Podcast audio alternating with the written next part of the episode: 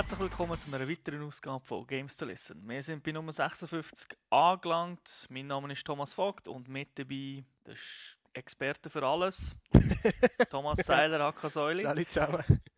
Und der Experte für Hardcore-Spiele, die sonst niemand spielt, Stefan Leuberger, aka Onkel. Hi. Wir wollen nicht zu viel Zeit verlieren, sondern wollen gerade eintauchen in Games. Und heute haben wir ein Strategiespiel, aber dazu mehr in der Gamers Lounge.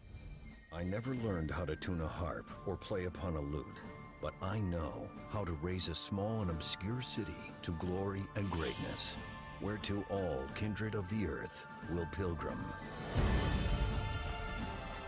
The great questions of the day will not be settled by means of speeches and majority decisions, but by iron and blood.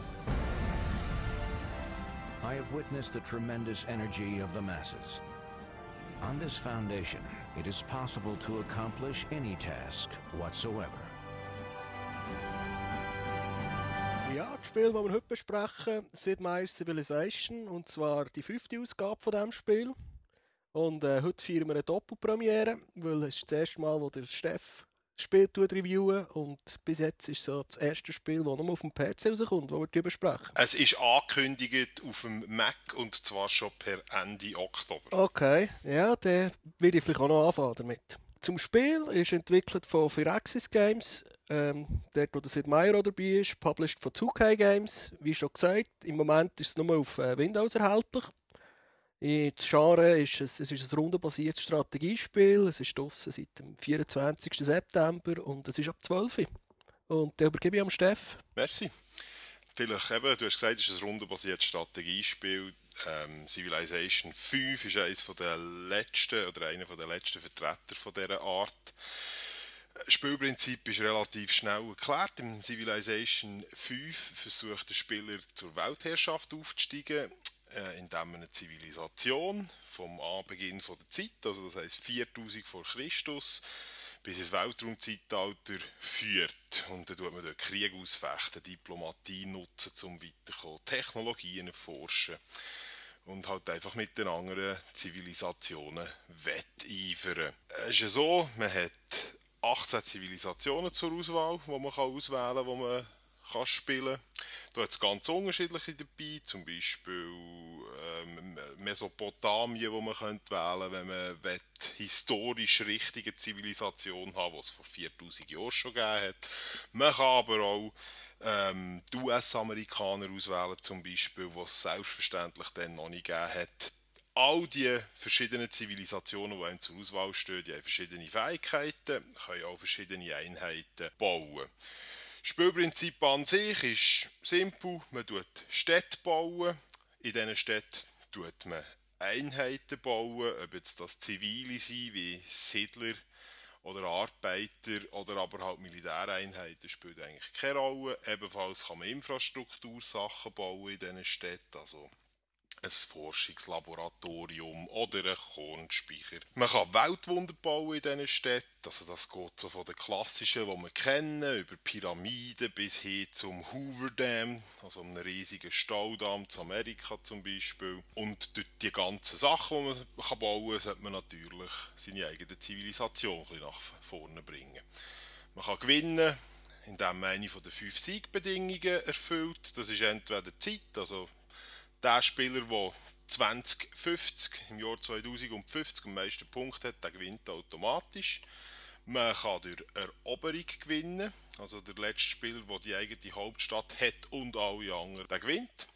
Es gibt einen Wissenschaftssieg, da muss man ein Raumschiff bauen und das nach Alpha Centauri schicken. Man kann kulturell gewinnen, da muss man alle fünf oder fünf von zehn kulturellen Bäume, Entwicklungsbäume voll haben und nachher ein Utopia-Projekt bauen. Oder man kann diplomatisch gewinnen als letzte Siegmöglichkeit. Dazu muss man die Vereinten Nationen bauen und nachher von dieser Vollversammlung zum Weltherrscher gewählt werden. Sind da alle Ziele etwa gleich schwer zu erreichen? Also mit dünkt Eroberungssieg ist, wenn man gegen Computer spielt, halt ein bisschen einfacher, weil es mir dünkt, eben dort ist der Part von der künstlichen Intelligenz nicht ganz so ausgereift. Also das denke mir ist ein bisschen einfacher. Wobei man natürlich muss sagen, wenn man gegen Computer spielt, der beschießt halt, wenn es darum geht, um zu forschen und so in einem höheren Schwierigkeitsgrad. Und der ist natürlich auch dort ein bisschen schwieriger, wenn man zum Beispiel einen wissenschaftlichen Sieg oder so feiern weil man dann vielleicht eher ein bisschen mit der Wissenschaft hinten hinkt. Ist also noch das gleiche Problem wie Civilization oder Battle vor 15, 20 Jahren. Der Computer hat einfach mehr Ressourcen. Genau, also es wird einfach schamlos beschissen. Es ist nicht so, dass der wie ein sehr guter Schachcomputer einfach viel, viel besser kann spielen kann, sondern, gut, für das wäre das Spiel auch ein bisschen zu komplex, aber ähm, es ist wirklich so, wird einfach beschissen. Also du bekommst Mali und der Computer bekommt Boni. Das macht den Schwierigkeitsgrad aus. Wie lange geht so ein Spiel? Kommt darauf an, es gibt verschiedene Geschwindigkeitsstufen, die man einstellen kann. Ein normales Spiel, würde ich sagen, hat man so am verregneten Sonntagnachmittag durch, das wird so 5-6 Stunden gehen. Aber man kann den Game Speed auf Marathon stellen und die Kartengröße auf Huge und dann hat man etliche Nachmittage, um das nachher durchzuspielen, das Spiel. Ja, ähm, ich habe natürlich sehr ausgiebig den Teil 4 von dieser Reihe gespielt. Eines von meinen Lieblingsstrategiespielen gewesen, weil es halt auch durch die zwei Erweiterungen, die es gegeben hat, gesehen, wie Spiel die geboten hat und dann vor allem auch im Multiplayer anspruchsvoll war. Vielleicht ganz schnell zu den Neuerungen, die einem auf den ersten Blick auffallen, wenn man doch ein Veteran ist. Also, zum ersten Mal in dieser Serie sind die Felder nicht mehr einfach viereckig, quadratisch, sondern die sind jetzt neu sechseckig. Das heisst, es ist eine Hex-Map. Laut dem Chefdesigner, der übrigens nicht der Sid Meier ist, ist das inspiriert durch einen 1994er äh, Hit Panzergeneral. Ja, das kenne ich noch. Genau, ja, wer nicht, wer ein richtiger Strategiefan, das war ein Top-Game. Was ist der Sinn dahinter? Außer dass es von dem Panzergeneral abstammt. es bietet einem natürlich sehr viel mehr Möglichkeiten, wie man kann taktisch agieren kann. Und es ist auch so, dass es ein bisschen gerechter ist zum, zum Fahren. Also, wenn man quer fährt auf einer Matrize, kommt man ja eigentlich schneller vorwärts. Das ist mal eine Neuerung, die einem sicher auf den ersten Blick gerade auffällt und äh, etwas anderes, was spieltechnisch eigentlich noch fast einen größeren Impact hat, ist, dass es eben keine Unit Stacks mehr erlaubt. Das heißt, dass man nicht darf mehrere Militäreinheiten auf einem einzigen Feld haben. Weil früher hat man einfach 100 Katapult, 100 Speerkämpfer, 100 Schwertkämpfer, alles auf ein Feld und da hat man eine riesen Armee gehabt, die eigentlich alles hat niedergewalzt, was sich dem hat in den Weg gestellt. Das ist nicht mehr erlaubt. Man muss jetzt ein bisschen mehr taktische Finesse äh, spielen, wenn man hier irgendeinen Krieg führen will. Also man hat im Krieg ein bisschen mehr Micromanagement als früher. Ja, kann man eigentlich so sagen. Also man muss sich wirklich in jeder Runde überlegen, woher ziehe ich jetzt meine Einheit, tut sie dann noch die Flanken absichern, nicht, dass da plötzlich ein paar eine Kavallerieeinheit kommt und meine Kanonen niedermeid oder irgend so etwas. Also das ist da muss man sich wirklich eigentlich bei jedem Zug das überlegen, wo man früher einfach hat gesagt ah, dort ist die nächste Stadt vom Feind, ziehen wir den ganzen Stack, also den ganzen Haufen von Einheiten einfach mal in die Richtung über. Und ist es cooler? Es ist, es ist sehr viel cooler, als wenn man gegen andere menschliche Gegner spielt. Gegen KI zeigt die Neuerung einige Schwächen. Fernkampfeinheiten wie Katapult und Kanonen und so, die können jetzt mehr wieder eins feldweit schießen. Das bedeutet, dass man also eigentlich Kanonen im Idealfall hinter eine Melee Nahkampfeinheit äh, stellt und dann können die einfach drüber schießen, die Kanonen über die Nahkampfeinheit. Der Computer macht das aber nicht sehr konsequent und kommt dann manchmal mit, ähm, mit einer Kanone direkt angreifen. Die wird natürlich einfach erbarmungslos abgemetzelt. Bis anderes ist, dass sie mit einer Kavallerieeinheit eine andere Einheit angreifen, wie zum Beispiel Speerkämpfer, die einen Bonus haben gegen Kavallerie das ist einfach ein bisschen schwierig und von mir aus gesehen stammt das davon, dass man halt eben viel, viel besser müsste überlegen, wo man welche Einheit platziert. Hat man früher halt nicht müssen alles auf einem Haufen gesehen und es hat automatisch die Einheit genommen, die am besten die gegnerische können bekämpfen. Kann man jetzt nicht mehr.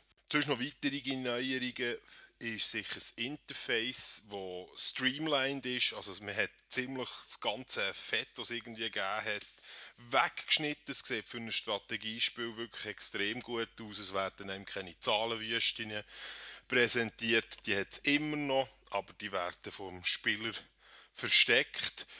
Man kann die aufrufen, wenn man das will, wenn man etwas ganz genau will wissen aber das ist eigentlich schon ziemlich ähm, äh, lean and mean gehalten. Grafik ebenso, also die ist jetzt auf DirectX 10 11 Niveau. Es hat auch noch eine DirectX 9 Version für die, die, die noch nicht äh, Windows Vista durch 7 haben. Sieht wunderbar aus. Es gibt übrigens auch noch einen Modus für solche, die ein langsamere PCs haben. Da sieht es im Prinzip fast ein bisschen aus wie Civilization 1, wo man es einfach wirklich top-down sieht und auch keine Wölkchen und Chatten und Zeug und Sachen. Dass es auch auf ein schwächeren PCs tiptop läuft hat mir natürlich auch sehr gut gefallen, die neue Grafik, weil auch an einem Strategiespieler tut eine kleine nachmächelige Präsentation gut, wenn er halt von anderen Titeln kommt, die eventuell nur eine ASCII-Grafik haben, wie Dwarf Fortress oder so. Weitere Neuerung, Social Policies im Vergleich zum 4 sind in Trees. Das ist jetzt, vielleicht muss ich dort ein bisschen ausholen, weil äh, Social Policies ist, hat früher bedeutet, man kann wählen, zum Beispiel als Staatsform, ich will da irgendwie ähm, absolut frei sein, so ein bisschen à la Amerika mit Demokratie und geheimes Wahlrecht und, und, und. Das ist jetzt neu nicht mehr so. Also man kann da nicht on the fly zum Beispiel sagen, ich muss jetzt mehr Produktion haben. Das hat früher geheißen, man hat auf Kommunismus gewechselt, weil es dort mehr Hämmerli gibt kann man heute nicht mehr. Man wählt aus zehn verschiedenen, ich sage dem jetzt einfach mal, ein Social Tree aus. Das ist so ein bisschen wie ein zweiter Forschungsbaum, was es gibt, wobei es dort zehn unterschiedliche gibt. Dort wählt man aus, dann kann die anlocken und dann kann man die einzelnen Punkte, die es drinnen hat, alle wiederum anlocken. Und das erinnert so ein fast so ein bisschen an Diablo oder WoW, für die, die das kennen aus diesen Spielen, wie das aussieht mit diesen Bäumen. Man tut halt einfach irgendetwas anlocken und dann werden die Sachen unten dran stehen auch zur Verfügung. Der Nachteil von diesem System ist, dass wenn man einmal mal etwas gewählt hat, kann man das nie mehr abwählen. Also die Policy oder die, die Politikentscheidung, die man hat getroffen 4000 von Christus und wo vielleicht irgendwie im, im Mittelalter 1500 dann nicht mehr so passt, kann man nicht rückgängig machen. Man ist dann einfach in dem innen. Gefällt mir eigentlich eher weniger gut als beim alten Spiel, weil es halt wirklich die Handlungsfreiheit ein bisschen einschränkt und man kann nicht einfach völlig sagen, oh, jetzt sind wir hier zwar eine Diktatur gewesen, 500 Jahre und jetzt wollen wir aber ein Demokratie-Experiment wagen. Kann man hier nicht machen. Ja, und was gibt es sonst noch Neues? Es gibt Stadtstaaten. Das sind Staaten, die einfach eine einzige Stadt haben. Es ist nicht eine Zivilisation. Und mit denen kann man befreundet sein, verfeindet sein. Eignen sich hervorragend zum Stellvertreterkriegen führen, ohne an einer anderen Zivilisation den Krieg zu erklären. Der Geld ist alles, also man kann von Anfang an einfach alles kaufen, außer Forschung und Weltwunder. Die Städte können sich neu selber verteidigen. Oh, endlich! du musst nicht immer musst nicht in jeder Stadt irgendeine Miliz stehen, weil sonst irgendeine eine Barbarenhorde daherkommt und alles klaut. Genau. Nein, das können sie jetzt selber können. Pfeilbogen abschießen, wunderbar. Was mich schade dünkt hat und was ich vermisst habe, ist, dass es keine Spionage mehr gibt. Also man kann keine Texte mehr klauen zum Beispiel, man kann keine Aufstände mehr anzetteln in fremden Städten. So, das fehlt mir ein bisschen. Also man kann nicht mehr so dreckeln und ein bisschen Dreckeln gehört halt bei diesen Spielen dazu. Es hat doch früher Abend die Diplomatieeinheit gegeben mit dem Köffel und dem Hut, wo man in andere Städte, fremde Städte können reinlaufen ja. Gibt es nicht mehr. Gibt es nicht mehr. Es gibt keine Religionseinheit mehr, wo man das machen kann. Komme ich auch gerade dazu. Gibt keine Religion mehr. Hat mich auch eigentlich eher enttäuscht, weil das ist noch...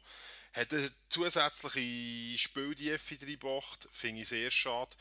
Einheiten brauchen keine Transportschiffe mehr. Das ist wiederum eine gute Neuerung, weil sobald man hat Fische erforscht, können die einfach zack aufs Meer rauslaufen und dann sind sie in einem Bötchen Jede Einheit. Wenn ich das jetzt so anschaue, Diplomatie hat also sehr darunter gelitten, he? eigentlich in dem Game. Es ist ein bisschen kriegerischer geworden. Ja, also man kann es so sehen, dass es halt einfach wirklich die Finessen nicht mehr gibt. Aber insgesamt denkt es mir, ist KI in der Diplomatie ein Spürchen besser geworden. Also wenn man zum Beispiel seine Einheit an der Grenze vom Feind zusammenzieht, merkt er das und sagt es einem dann auch, du, was machen deine ganzen Militäreinheiten an meiner Grenze? Willst du mit dem Krieg erklären? Das heißt, nein, machen nur eine grosse Übung. Nein, nein, das heißt genau, das ist nur, das ist nur ein Manöver. Und in der nächsten Runde walzt ist, auf seine, ist seine Hauptstadt kaputt, genau. oder? genau so ist es. also von dem her, ja, also es gibt auch Präventivkriege vom Computer und so, aber einfach auf der Karte hat es nicht mehr so viele Einheiten, wie es das früher gehabt hat. Hat eben keine Spionen mehr und so. Übrigens, dafür, weil man nicht Text klauen kann, kann man mit einer anderen Zivilisation, die befreundet ist, ein Research Agreement, also ein Forschungs-, eine Forschungszusammenarbeit beschließen, zahlt man Geld und bekommt dann einen Tech geschenkt. Aber die hat äh, die freundliche Zivilisation bekommt die Tech auch, oder? Ja, genau. Also du bringst nicht nur die vor, sondern auch den Gegner in dem Sinn, weil am Schluss ist irgendwann wieder Rede finden, oder? das kommt halt darauf an, wie man spielt, oder? Wenn du willst, also prinzipiell ist klar, jede andere Zivilisation ist die Feind, weil die wollen ja alle auch gewinnen. Aber wenn du an einer, sagen wir jetzt, rückständigen Zivilisation verhilfst, irgendeinen Tech zu bekommen, wo eh sonst auf der ganzen Linie das Zeug noch nicht hat, was du hast, ist das eigentlich nicht so schlimm, sondern nützt dir eigentlich eher mehr. Okay. Aber ich bin auch nicht so ein Freund von dem. Ich habe es auch lieber gehabt, dass ich einfach auch einen Tech klauen konnte. Zu guter Letzt, Mod-Support ist direkt eingebaut, wunderbar. Im Moment gibt es noch keine Mods, aber das wird sicher eine grosse Auswirkung, oder ich hoffe es mal, es wird grosse Auswirkungen auf das Spiel haben. Fazit, dünkt mir, also es ist ein einsteigerfreundliches Strategiespiel, es hat eine ansprechende Präsentation, der Replay-Value ist sehr hoch, weil es halt immer ein bisschen anders ist. Also was heisst einsteigerfreundlich? Ich meine, wenn ich es jetzt so höre, habe ich schon ein bisschen das Gefühl, es ist ein bisschen verwässert. Das äh, ist für einen Hardcore-Fan auch noch etwas da. Für einen, der schon ewig Civilization spielt. Also ich habe mich jetzt in den Forum ein bisschen umgehört, umgelesen und dort hast du halt schon so ein bisschen den Tenor, hey Gott, der hat uns so viele Features weggenommen und der hat es durch sehr, sehr wenig eigentlich ersetzt. Aber da denke ich mir, da muss man auch fair sein, Fire Access Games gegenüber. Sie haben schon beim Civilization 4 noch zwei Expansion Packs rausgebracht, was das Spiel doch in erheblichem Maß geändert und wegen dem finde ich, also erstens mal gibt es ja für die Strategiespielfans nicht so viel Spiel, dass die jetzt hier jeden Monat die Qual der Wahl hätten, was sie spielen wollen. Das ist leider so. Aber ich würde sagen, also auch für die Hardcore-Spieler bietet es etwas, wenn nicht, also nicht zuletzt sicher der Multiplayer-Modus. Weil der, denkt es mir, ist eigentlich gut, weil dort leidet man natürlich dann nicht darunter, dass KI einfach ein bisschen blöd ist. Oder? Negativ ist mir halt aufgefallen, ja, es ist schon ein bisschen eine verwässerte Experience. Ich hoffe, das trägt dazu bei, dass ein bisschen mehr Spieler, die sich sonst nicht an das Genre anwagen, das mal anschauen und vielleicht sogar gerne bekommen. Aber es ist schon ein bisschen verwässert. Du meinst, du hast online, du hast online ein bisschen mehr Opfer und weniger Gegner? ja, zum Beispiel. schon, mein erstes Online-Match habe ich auf die Schnorren bekommen, ich muss ganz ehrlich sagen. Von dem her. also ich kann es auch noch nicht so gut. Von so einem Zwölfjährigen, es zum ersten Mal spielt? Äh, auch schon. Irgendwie so etwas. Da sieht man wieder Strategie-Experte. Mhm. Du hast das Excel-Sheet aufgehauen und er hat einfach 200 Klicks pro Sekunde können machen Genau. Sonst noch ist eher Technisches, was ich zu bemängeln habe. Also die Züge von der AI dauern sehr lang, wenn du eine grosse Map hast und im Jahr 2000 bist. Also da wartest du zum Teil schon ein, ein bisschen und das ist mir, oder bin ich mir heutzutage eigentlich nicht mehr so gewöhnt. Und eben die Unit-Stacks oder halt das Verschachteln, das Zusammenhaften von diesen ganzen Einheiten auf einem Feld, wenn man das nicht mehr darf, tut das ziemlich krass halt die Schwächen von der KI verdeutlichen, weil es halt einfach schon, da sieht man gerade, eine gute KI zu programmieren. ist verdammt schwer. Spielspaß gebe ich 4 von 5 Punkten für das Spiel. Also es lohnt sich wirklich durchaus, hier mal reinzuschauen. Es ist mit der Hoffnung verknüpft, dass hier noch Expansions rauskommen und das Spiel vielleicht auch für die Hardcore-Fans noch ein bisschen besser machen. Ja, jetzt hoffe ich einfach, dass es noch äh, auf Mac rauskommt und dann können wir vielleicht via Steam einander gegenseitig auf den äh, Sack gehen. da bin ich sofort dabei, Seili. Hau mich an. okay, dann würde ich sagen, alle, die jetzt zugelassen haben und Interesse haben, startet euch einen PC, geht auf Steam oder sonst durch einen Laden online und kauft euch das Teil. Und alle anderen sage ich, wartet ab. Wir haben auch wieder Spiele, die andere interessieren.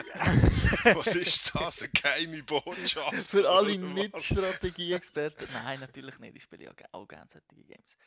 Okay. Fünf Minuten lang und dann wird es langweilig, aber ist gut. Genau, und dann schiebe ich wieder Call of Duty hin und sage, oh, okay. das langt für heute. Dann bis zum nächsten Podcast. Ich wünsche allen eine schöne Zeit. Viel Spaß beim Zocken. Ciao zusammen. Tschüss zusammen. Ciao zusammen, gute Partie.